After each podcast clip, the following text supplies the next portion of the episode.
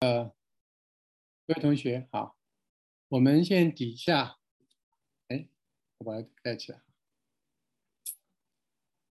我们底下要讲的是这个中国社会啊，或者中华民族的这个社会基础的问题啊。那我提出这么一个讲法啊，就是说它这个基础是一种互保。啊，互助的一个团体，怎么讲呢？呃，主要知道中国古代的这一个社会啊，基本上是一个泛家族主义的社会啊。好，大家听到都有没有问题啊？啊，有问题的话可以跟我说一下哈，在那个聊天栏里头显示一下。中国古代是一个家族主义的社会啊，或者说一个泛家族主义的社会，整个封建的体制事实上就是从。家族的宗法伦理的一种扩大，因此家族就是一个最典型的一个第一个互相保护，第二个互相帮助，还不仅如此，它还是互育，进一步的互相养育啊，抚育这个小孩子，你要养老了啊，你要养老送终啊，就从生到死。因此，我们前面讲到。这一个古人的三年之丧，也在这个背景底下，因为家族就是他的社会啊，几乎就是他的一切啊。那么很多村庄本身也是家族性的啊，同姓的这样子的村庄。嗯，这个情况中国历代，呃，当然我们知道唐以前家族的呃规模比较大，宋以下相对比较小，但是从明清之后。又有一种家族复兴的运动，所以呃，家族一直是一个基本的社会的一个最根本性的组织。那中国的一切都是一种泛家族主义，一直到民国时期，很多的村落，诸位都知道，还是很多同姓的村落，那家族的这个关系特别重要。所以这个就是中国社会的基础。中国的一切的伦理、道德、文化的基础都在这里，所以以前说百善孝为先，啊，缘故也在这个地方，啊，因为可以说这是一切社会的根基。这个情况呢，到了这个呃民国之后开始改变，这改变的根本的原因在什么地方呢？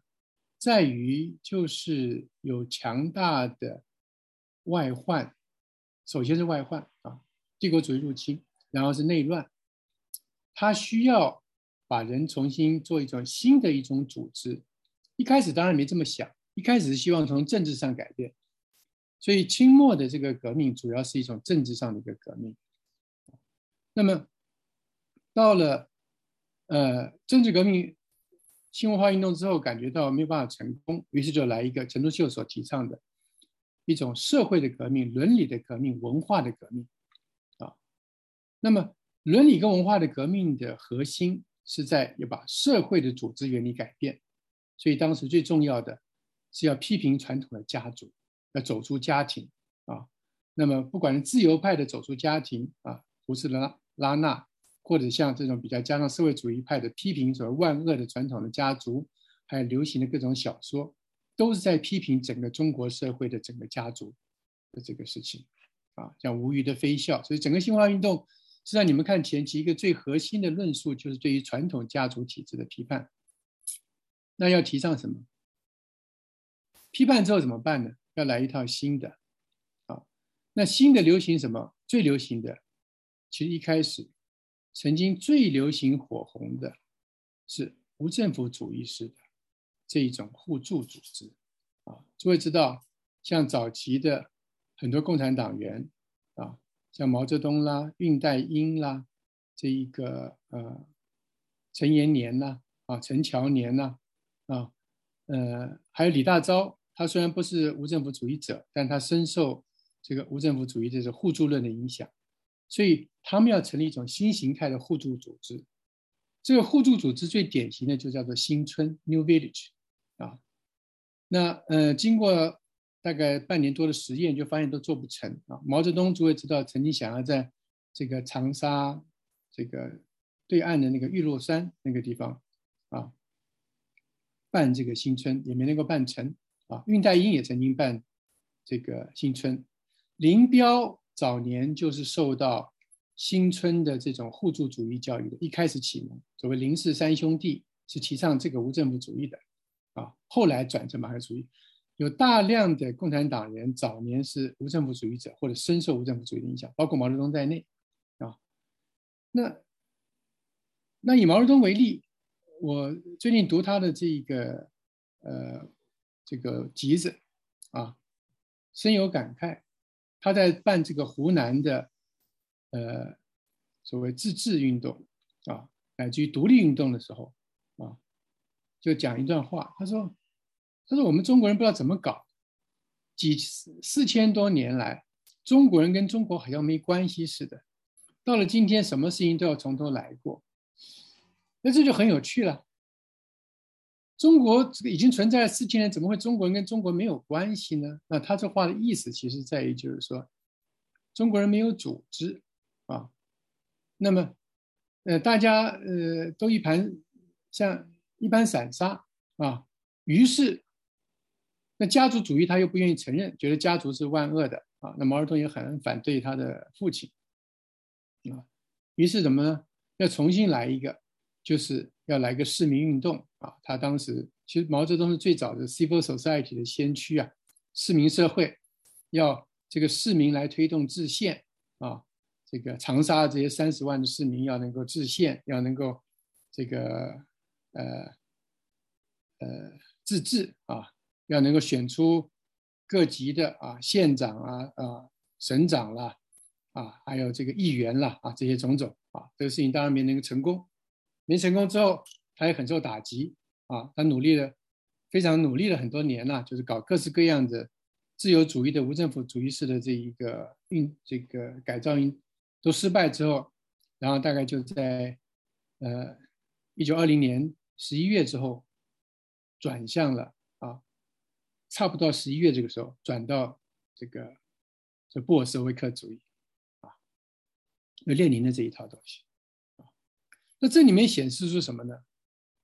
就是要摧毁传统的 中国社会的组织基础，要打造新的组织。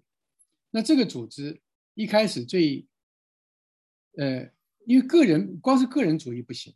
个人主义的话，那到底怎么办呢？这个人跟人之间的关系怎么样呢？嗯，胡适之没把这个事情讲清楚，只是说我们要有个人的个性。那人跟人跟人之间关系怎么样？家庭该怎么样？这都没讲清楚，只说走出家庭，那怎么办呢？比家当时流行的是像新春这种这种思维，互助型的，不是家族式的、超血缘的。那这个事情对于共产党的发展有密切的影响。所以共产党人其实早期的婚姻很不稳定，啊，他们也不不像传统，他们本来就打破婚姻走出婚姻的嘛，对吧？那而呃毛的这些东西，就是新春的思想，跟这个攻读互助主义，后来成在大跃进里头重新提出来，尤其就体现在文革的五七指示里头，呃，有好些学者都注意到了。就是作为文革的最核心精精神，啊啊，所谓建设这一边啊，打倒那边好像是五一六嘛，对吧？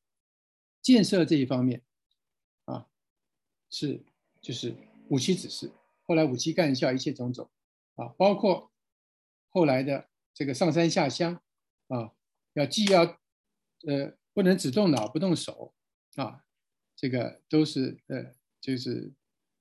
呃，军人也要这个做啊，这个农副业啊，也要从事政治啊，还有这个文化批判、政治批判啊，呃，工人也一样啊，不能只做自己工人，要学军，要学什么各方面。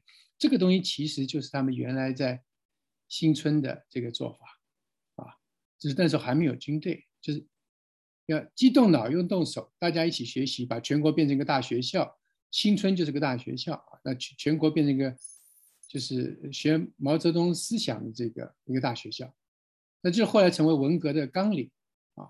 那有一个说法说，呃，毛泽东之所以特别喜欢林彪，除了拿他来取代彭德怀嘛，从庐山会议上取代彭德怀，另外重点是说，因为林彪恰恰是受过新村教育的，毛泽东在文革里要实现他一开始最早的那种新村的，还有共读互助主义的思想，这个不是马克思主义，马克思主义没有这一套，也没有，也不是列宁主义了啊。当时觉得说已经苏修也出了问题。斯大林主义也出问题，呃，他知道斯大林主义出出问题了，列宁主义也出问题了，这个苏修他不愿意走，或者写的那一套，他要走自己的路，那自己这一路什么呢？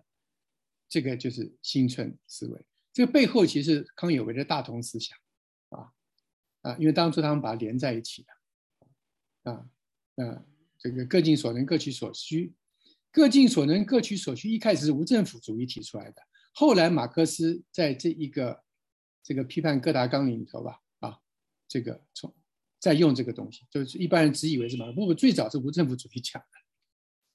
那这个东西事实上要建立新的一个社会的基础，但是当然不幸的，啊，这个做法在人民公社跟单位里头最后都失败了。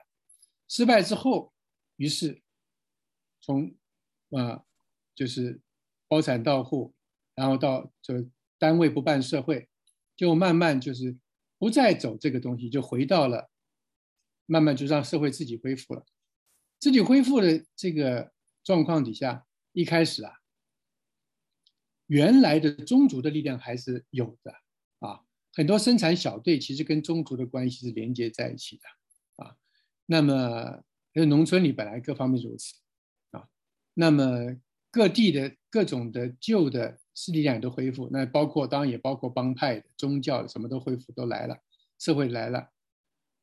然后，呃，经过一段时候之后，呃，市场经济资本主义又把这个原来地方上的这一些宗族的力量大大的减弱了，还有之各地不一样，南方多一点，北方少一点啊。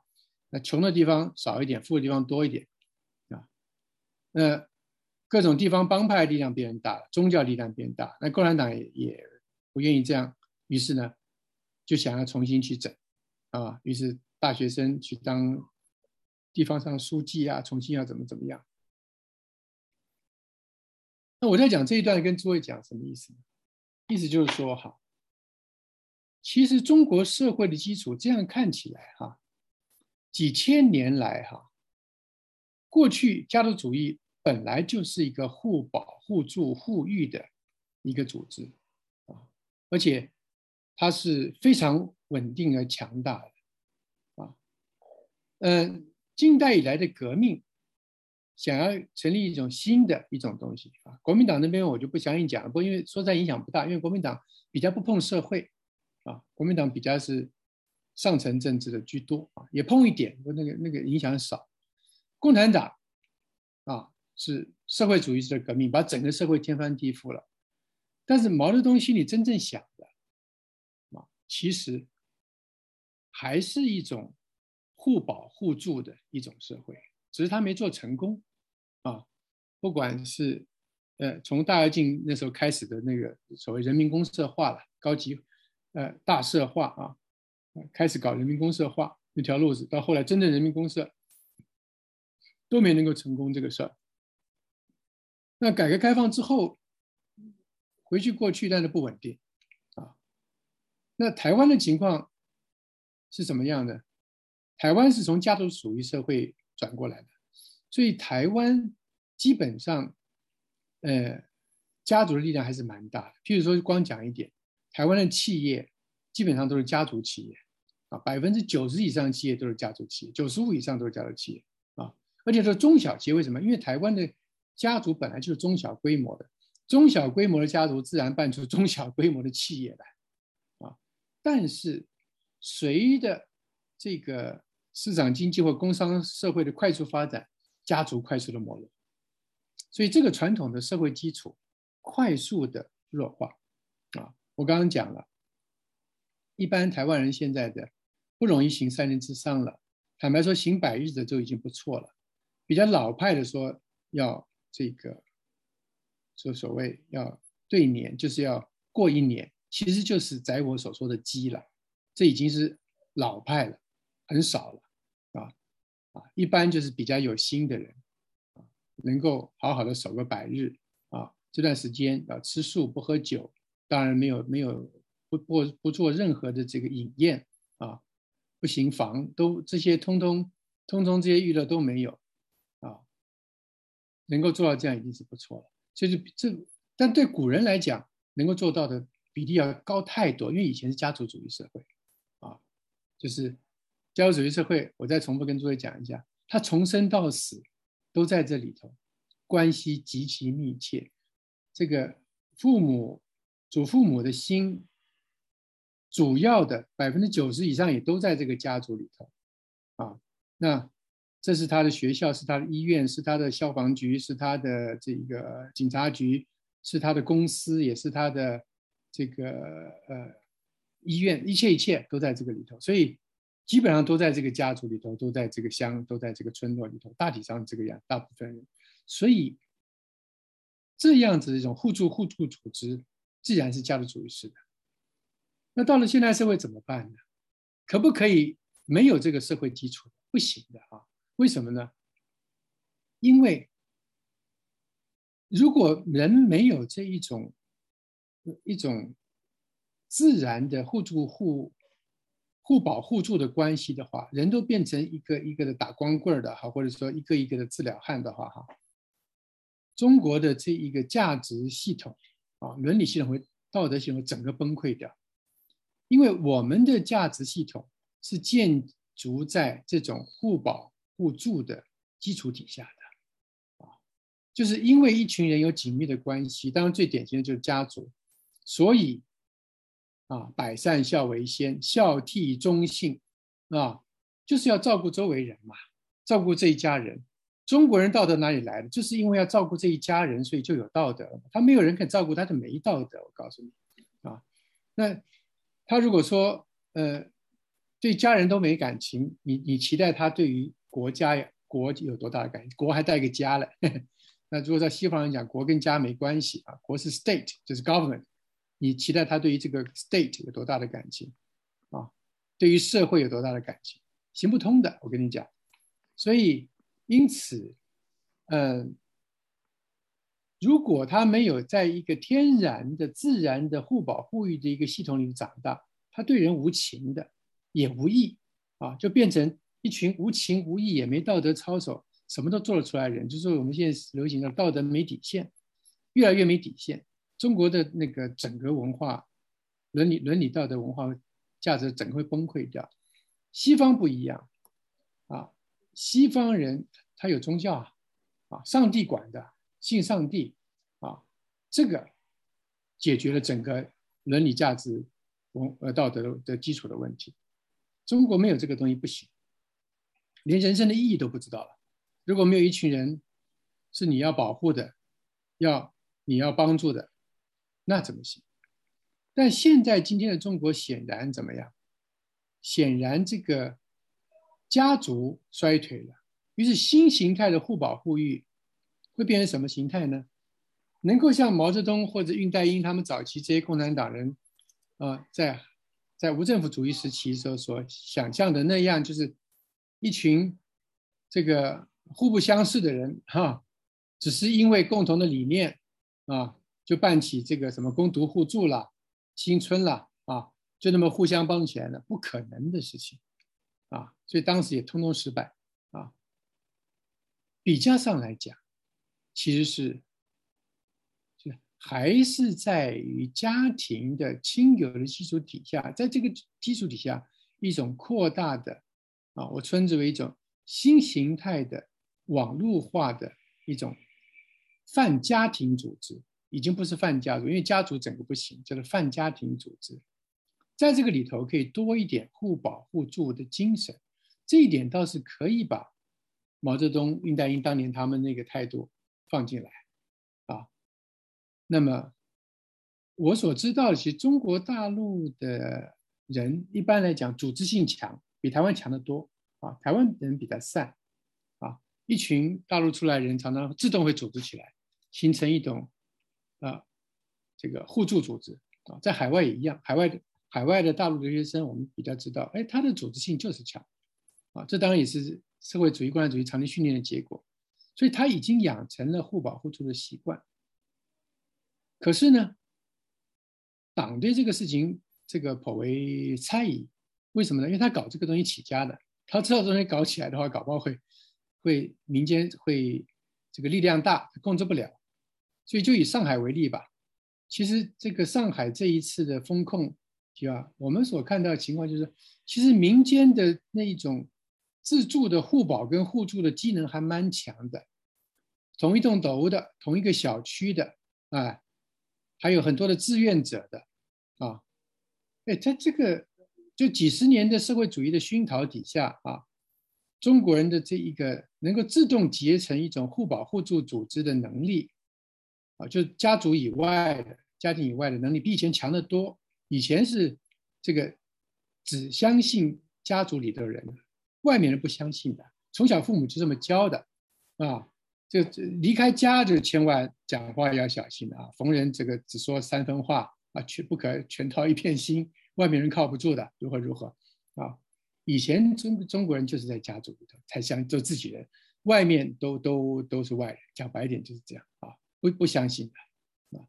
那社会主义几十年之后不一样了啊，确实，他当然不可能像家里人那么相信，但是哎，他这个东西，所以这个东西是需要发展，但是呢，呃，以我所知，呃，中共对这个东西他不太敢让它发展啊，怕他一旦发展起来，因为他自己搞这个东西革命出身的，怕说底下会形成太大力量。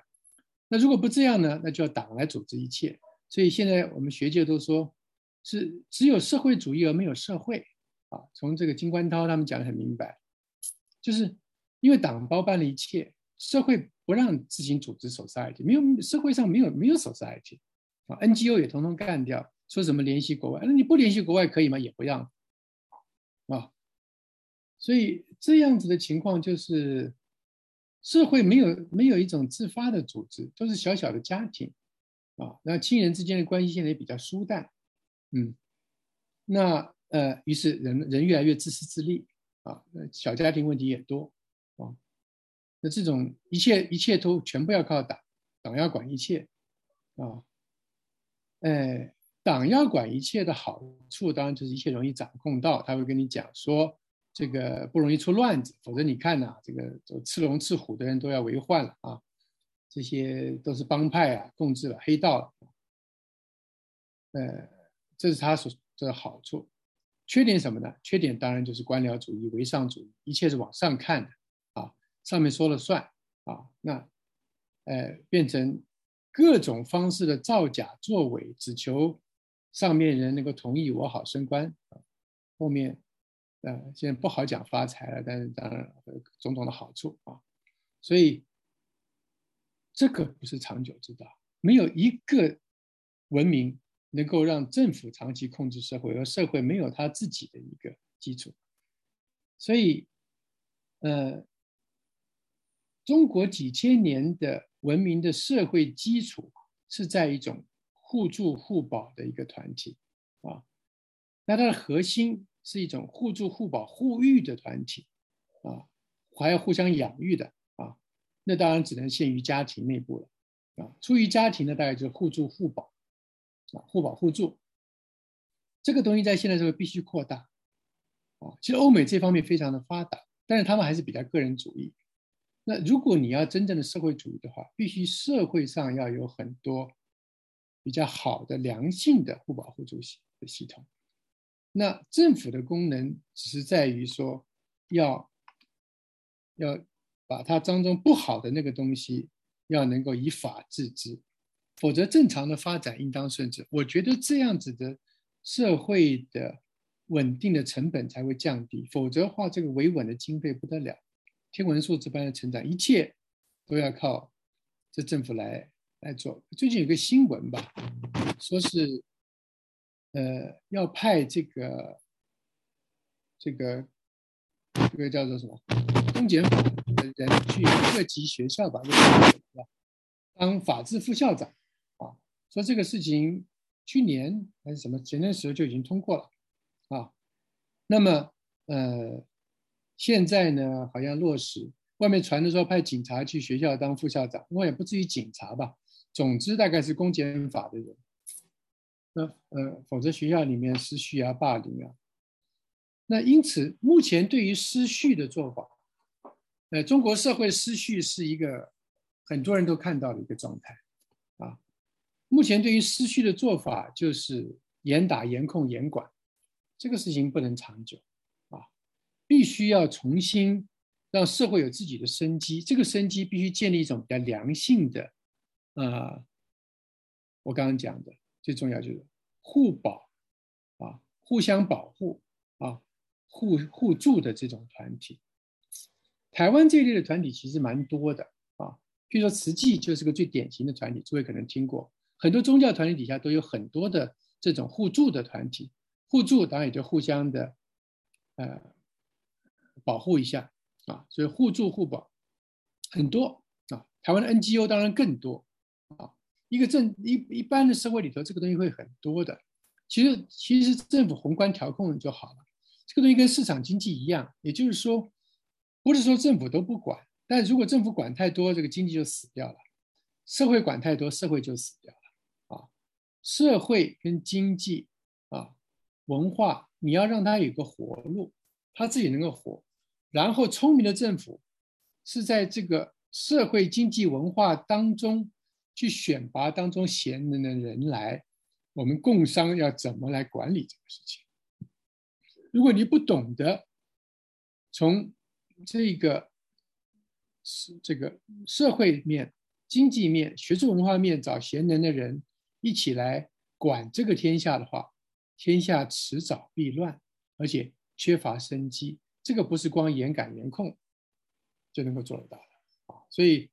我这今天主要讲这个事情，然后呢，呃，顺便啊，也就啊，也看大家的问题啊，我们把这事情啊，呃，无政府主义那些人是可忍孰不可忍，我不知道什么意思啊。这些人当初都是一些道德操守特别高的人，你们知道蔡元培也是无政府主义吗？啊 啊，这个大家可能不知道啊，其实。当时一些呃还有师傅这些人道德操守特别高，特别的没有私心啊。你设了一些农庄组织啊，公社也吃大锅饭，哎，没错。所以呃，你们去重新读读五七指示啊，还有再去看一看当年的攻读互助组织的约章，就就恍然大悟，原来弄了个半天，毛的革命不是，并不是要照马克思主义那个路子做，更不是照布尔什维克那么做。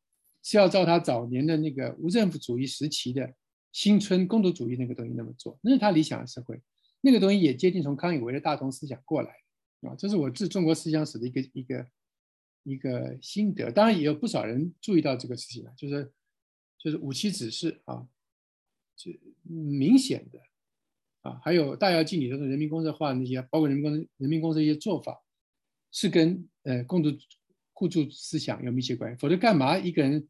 什么都要干的，对不对？上山下乡，知识不能下乡，动脑又要动手啊！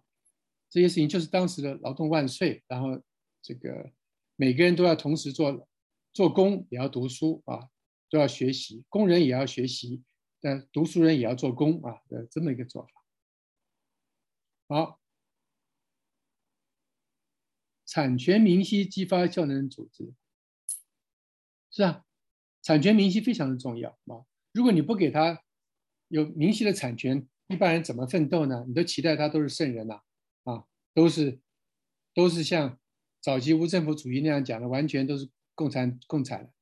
中国的无政府主义是克鲁泡特金式的共产主义式的无政府主义啊，只是他他不要那种呃这个阶级斗争跟无产阶级专政而已啊，其他非非常的像啊，相对于社会结构。啊，毛早间毛早年是比较相信克鲁泡特金的，后来才转而相信马克思的，是因为他的一连串的那个作为都失败了，改革运动都失败了，一种比较那种 liberal 的跟这种 anarchist 啊，就是自由主义的跟无政府主义的都，他非常努力啊，啊，一个非常努力都失败之后转过来啊，在当时来讲，坦白说是可以理解的。呃，相对于社会结构、信仰体系或宗教可能更重要。是啊，没有错啊。问题是怎么去建立信仰体系或宗教呢？中国人自古以来的宗教就不强，这个不是你想建立就建立的啊。那有多少宗教人在拼命传，也也就那样。唐三有什么看法？啊，这个东西政府要打的啊啊，这些东西其实打击力道反而不够啊。就是我刚刚讲了啊，这个东西就怕流于黑道啊，就是要打。communist community 的人，其实，呃，共产主义的这个理念太高了了。坦白说，一群天使才能变成共产主义了啊。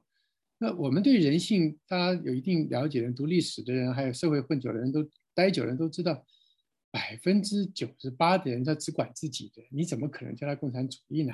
啊，因此，那是不可能的事情。你在这核心你让他管他的家庭家族，他是会管的。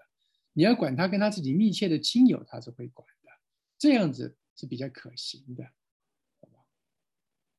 好，所以我今天要跟大家讲的，呃，重点不在于宗教或信仰，那那以前我讲很多了啊，我们讲思想这样的，我今天要讲这个所谓社会的根基的社会组织基础的问题，大家有一个理解哈，也就是说，我们讲，我一再跟同学们讲，思想是不能够离开。这一个政治经济社会而独存的啊，不同的政治经济社会背景，自然就会有不同的思想。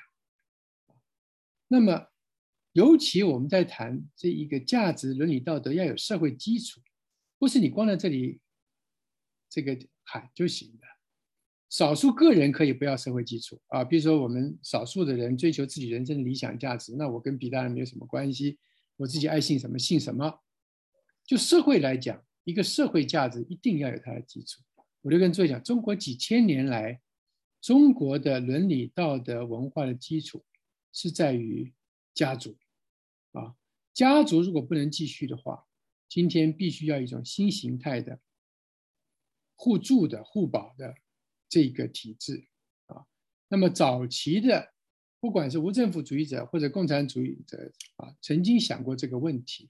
所以他们是社会革命跟政治革命要毕其功于一役，但这社会革命并没有成功，所以才会有后文革时代的这种乱象啊。如果成功了，那也很好，但是问题是实在是理念太高了，大家都吃大锅饭不干事儿了啊。你把对人性估计太高，不能这个样子。大部分的人他能够照顾的，他有心照顾的，还是他周遭的这些人啊。那这是他最自然的那。给予教育，他也对于社会关心，对于国家爱护，啊，但就一个做一个守法的公民不错了，啊，因此我们要有一个良性的。我今天意思就是说，大概是一个泛家庭主义的，啊，一个呃重视亲戚朋友关系，大家形成一个比较好的一种新形态的互助的一个组织。这样子可以成为中国社会的一个新形态的一个基础，在工商业社会也可以成立，啊，它也比较能够适应工商业社会的快速的变动，啊，希望大家能够听明白那样事情。张献忠、李自成那样捣蛋混蛋，这这当然不，你不是，这不是跟他讲讲思想的问题，这只叫派军队去嘛，这有什么好说的？好，你的军队要够力啊。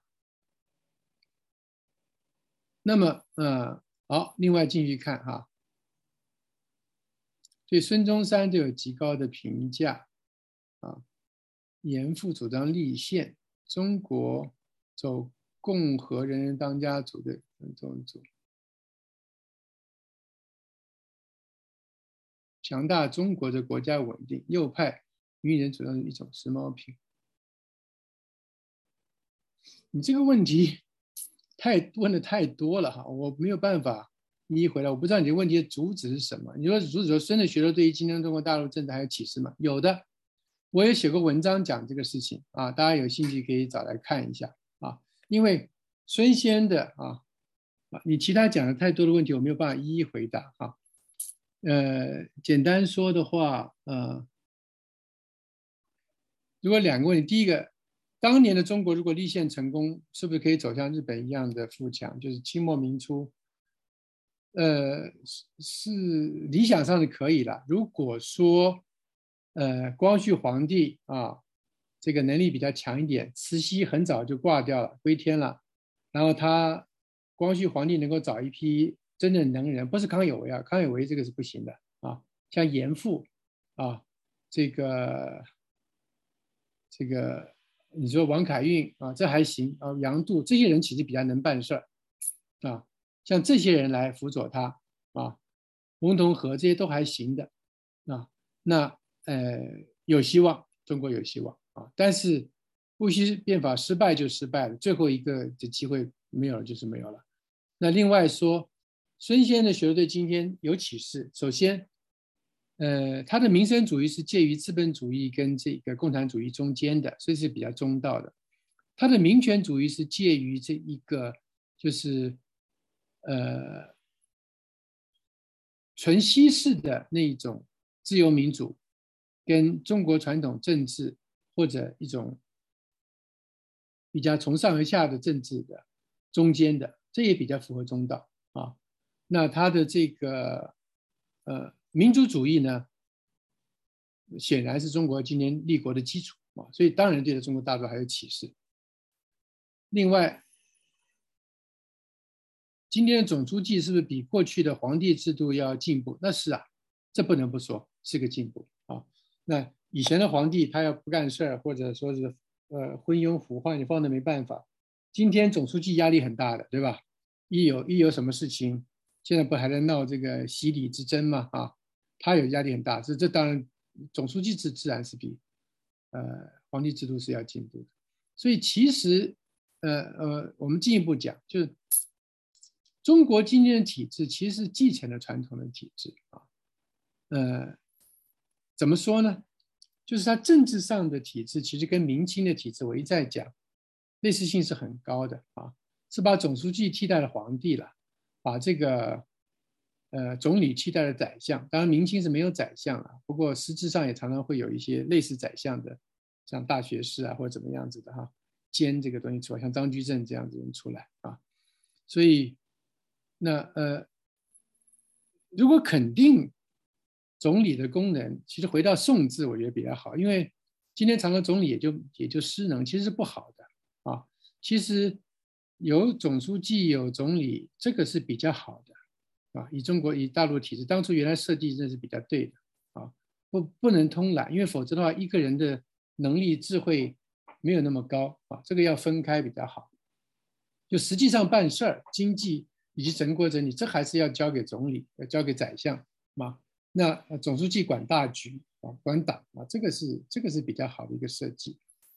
那其他的，呃，其实这个体制，中国今天体制跟宋元明清以来的体制，大的结构上来讲是类似的啦。嗯，只是说以前是士大夫，今天换成党员了啊。那。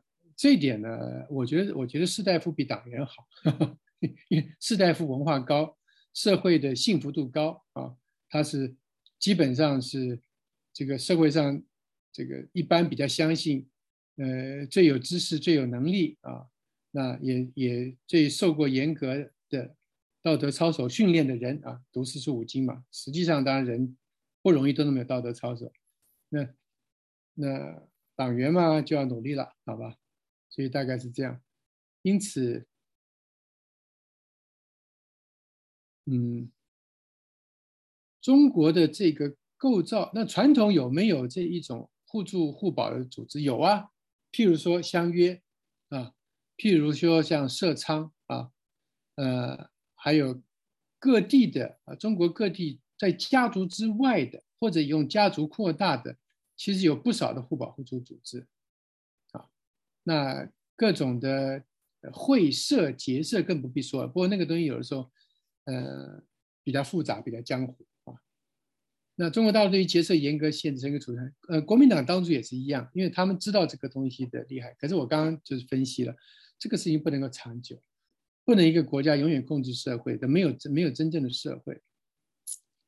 街道社区文明建设，新形态的互帮互助，嗯，有点像吧。而且他需要负阳序之教，哎，没有错，哎，我顺便跟诸位讲，这个清末的这个关中学派啊，出了不少人。我现在蛮看重这个关中的学派，我有一个学生正在研究这个事情，因为我们一般对于宋学啊，就是理学的批评，说是呃，只是空谈心性。对于这个清代考据学的心这个问题，批评是说都是纸片上的学问。但是清代的这一个这个官陕这一代一度有一个学派啊，继承了李二曲这条路子，他们是一方面讲心性道德之学，另一方面致力于经世致用啊。那这跟黄立洲非常像，跟王传山非常像啊。就一方面讲道德心性，一方面经世致用，我觉得这个是儒家的真精神。孔子不也是这样吗？德性第一个要讲德性啊，然。当然要讲经世致用了，对不对？不讲经世致用，什么儒家的？因此，所以，呃，讲道德伦理又讲经世致用，这个是官学的一个一大特色，尤其清代的官学的一大特色。清代的官学的晚期啊，有一批领导的学者，他们当时就提倡啊，把学校跟互助互保。组织结合在一起，就这扩大家族以外。因此，我发现其实清末就有这帮人。那呃，紧接着早期的社会主义运动，中国早期社会主义运动很多。我刚刚讲的毛泽东、恽代英都是例子，啊，因此，呃，其实这个东西本来是有的，从清末民国有这个东西，然后，呃，如果。这个官学里头，当然他们还保有天人天人合一的这个信仰，万物一体的信仰，所以因此他们非常强调啊，人跟这个周围的人是一体的，一体相亲，这是理学的精神了啊，就万物一体啊，视这个周围人如自己的家人亲人啊，这就跟基督教精神有点像啊，当然这是我们是这个传统儒家的扩大家族思想啊，那呃。这一条路子有不少的影响。毛泽东，你如果看他早年的《与离锦溪书》啊，有一些风，他这代表他最早期思想的，他其实也是一个万物一体跟天人合一的信仰者。所以毛的思想里头有这个东西啊，只是他后来革命之后把这些东西都丢到旁边去了。但是其实在背后，背后还有，在文革里头还会冒出来。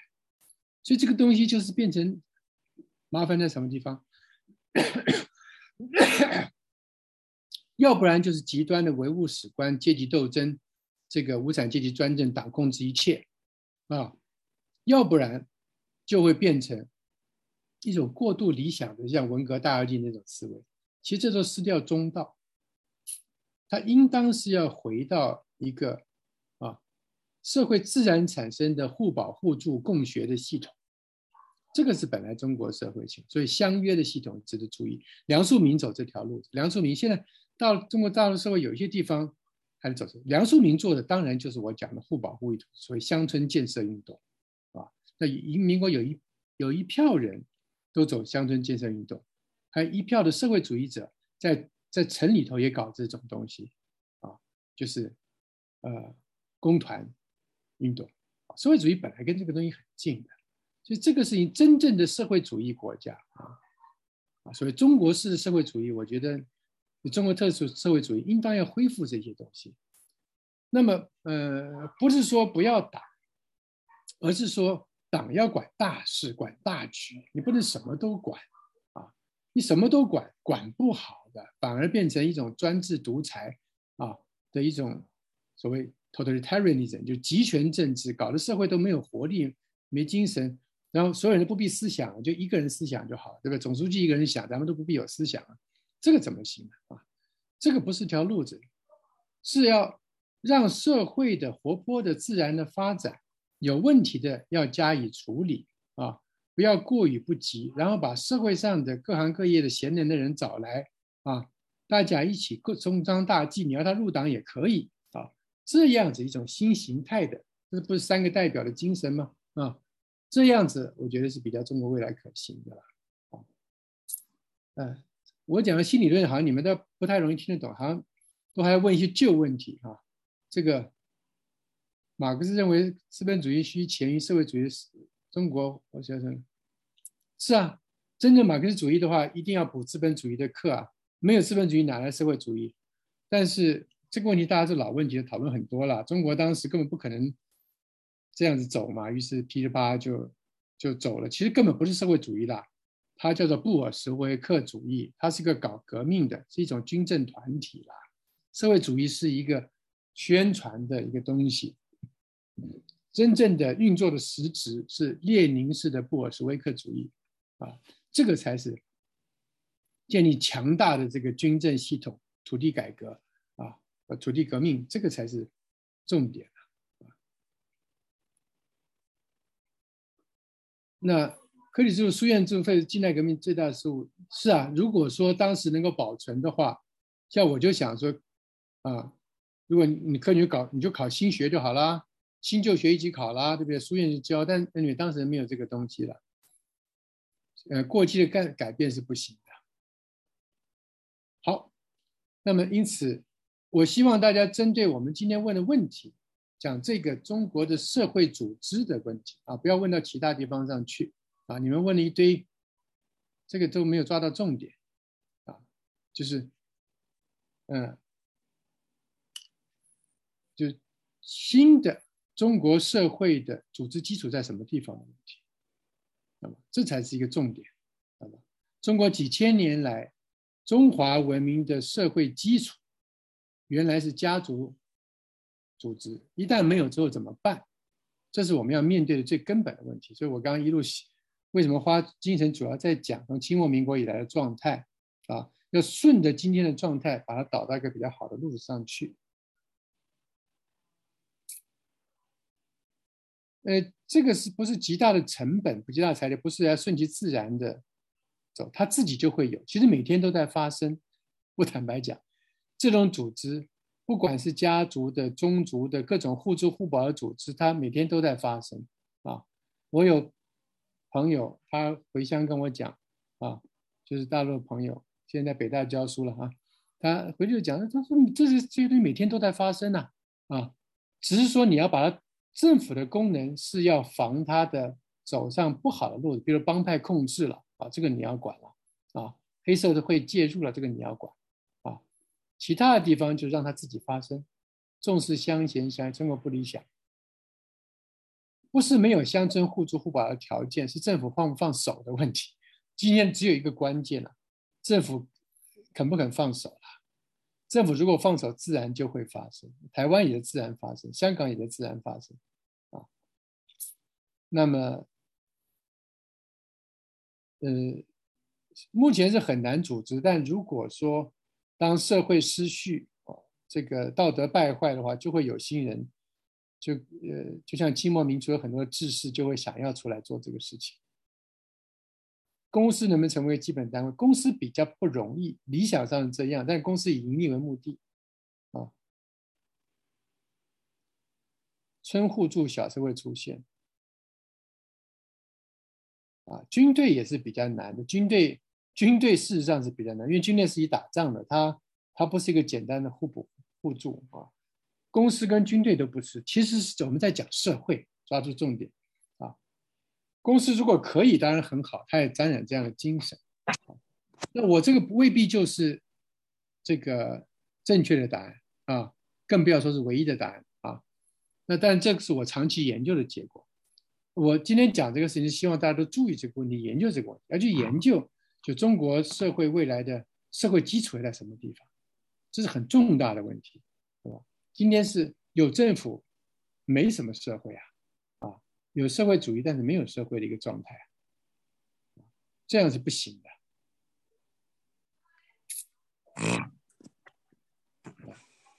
要破唯物主义，这些思想上这些东西，这跟思想当然是有密切关系的，是啊。呃，不过呃，思想的地方还远一点，你不是一定都要那那样会有帮助了，但重点是要你们要理解，大家不要只，大家不要只懂得这个讲思想，我是讲思想讲一辈子的人呐，啊，你要懂得思想要有社会的基础，啊，是很难呢，是动了他的权。但是我跟你讲，你党要管一切的话，治理成本太高，而且这个问题无穷。刚已经讲得很清楚了，对吧？整个社会都创造失去了创造力跟活力，什么都管得死死的，这样不行的了啊！更何况整个社会都是个大官僚体制，一层一层的往上看，作假作伪，讲唯心之论，然后这个这个各式各样的欺蒙哄骗、讨好上面的做法，对不对？大家都有数嘛，这怎么是一个一个良好常态的社会？所以今天。今天中国人看到西方人不能不惭愧，人家是健康自在、自然的活的，我们都活得好像很扭曲、很复杂啊，搞着一堆这种复杂的算计跟复杂的这个这个官僚体制里头，这个不是常态。中国自古是小政府，不能这样的大政府啊。那有一些村，对，有些村的集体就很多村集体就是这个意思。啊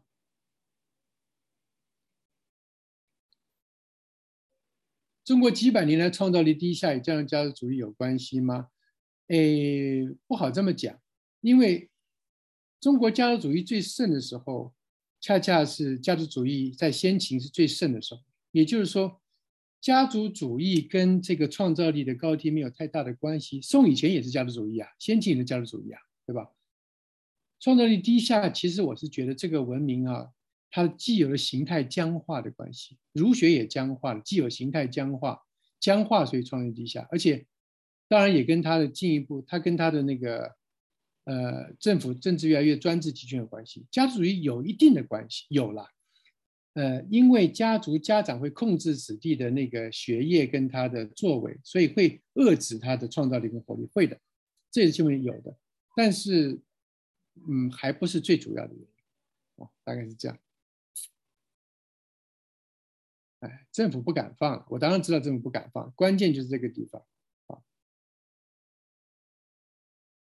哎，这个问题好，士绅阶层消失了，党不介入会不会灰黑社会邪教掌控？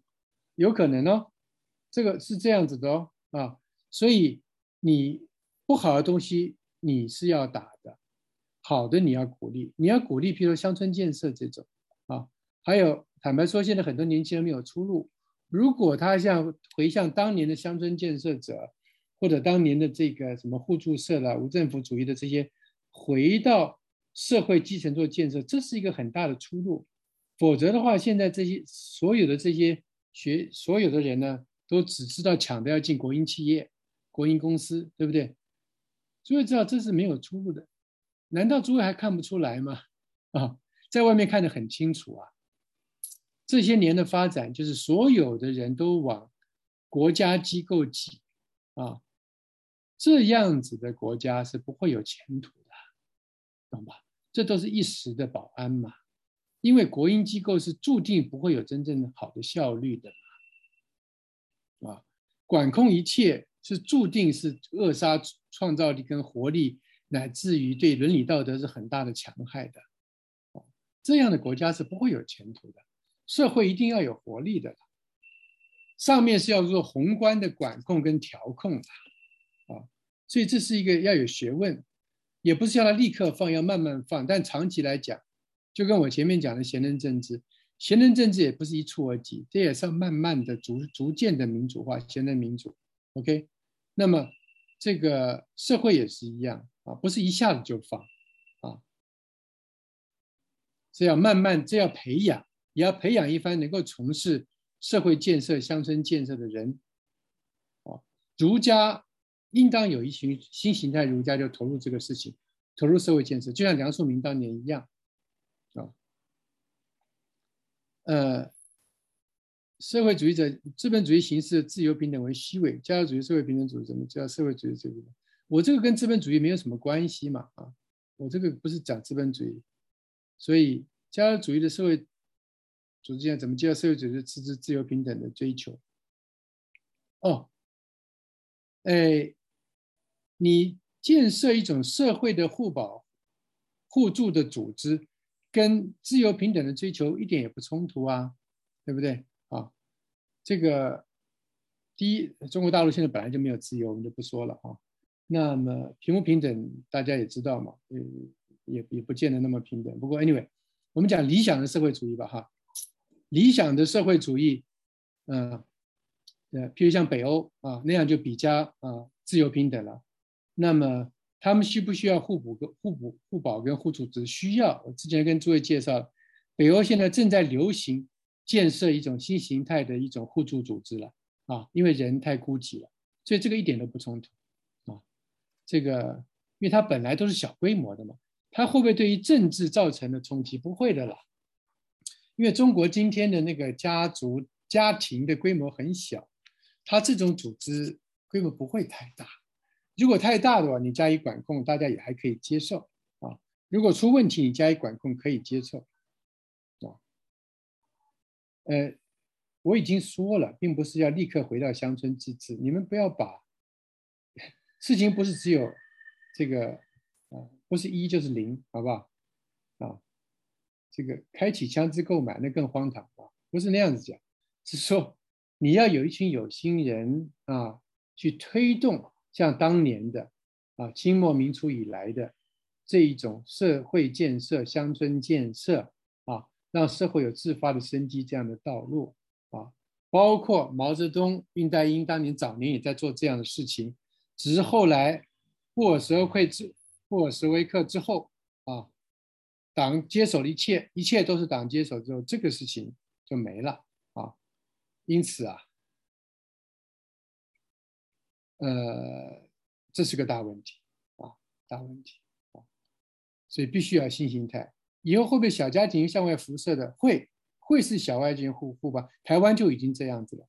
台湾现在就是流行小家庭互相帮忙的这个东西啊，但是大家都还觉得不够，因为这个东西要形成一种比较共识才行，才比较真正的那种互助。邪教黑社会，你就要去管嘛。简单说就是这样啊。台湾也一样，邪教黑社会自古以来都要管，政府要管。北欧的互保互助氛围很浓，没错，就是这样。好，我想讲差不多了啊。今天这个问题，我是提出这么一个东西，希望大家多思考这个问题啊。这个重点还不光是答案啊，更重要的。是我们怎么去找啊中华民族的这一个新形态的社会基础的问题？这个文明要有它一个社会基础，这样今天这样下去是不行的。好，我今天讲到这里，啊，谢谢大家，再见。